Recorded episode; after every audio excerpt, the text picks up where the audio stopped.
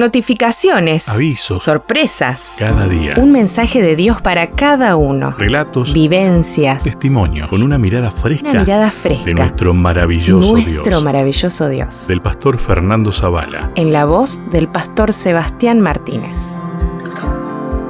¿Un yugo fácil? Llevad mi yugo sobre vosotros y aprended de mí, que soy manso y humilde de corazón, y hallaréis descanso para vuestras almas, porque mi yugo es fácil y ligera mi carga. Mateo 11, 29 y 30.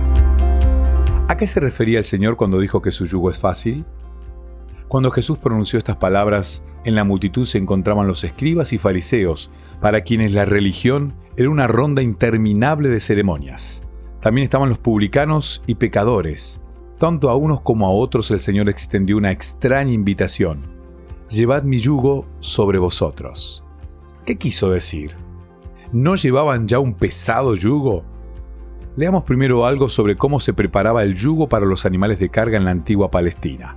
Según William Barclay, el yugo de los bueyes era hecho a la medida. Primero al buey se le tomaban las medidas, seguidamente el yugo era elaborado y finalmente probado sobre el buey. De esa manera el dueño se aseguraba de no perjudicar el cuello del animal.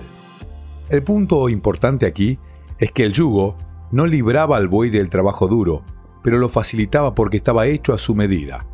De hecho, resulta interesante saber que la palabra griega traducida como fácil es krestos, que significa cómodo, a la medida.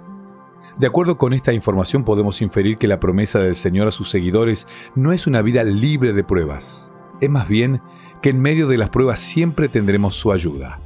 Es la ayuda que Él mismo nos brinda porque, en última instancia, es Él quien lleva la mayor parte de la carga. ¿Estás ahora mismo enfrentando alguna prueba dura? ¿Sientes que te caes bajo el peso de la carga que llevas? La promesa de Dios es que hay descanso para tu alma, no en el sepulcro, sino en este momento. Jesús, el Hijo de Dios, ahora mismo está muy cerca de ti, a la espera de que le permitas poner tu carga sobre su hombro. Ya lo dijo el salmista, deja tus pesares en las manos del Señor, y el Señor te mantendrá firme, el Señor no deja a sus fieles caídos para siempre. Salmo 55, 22.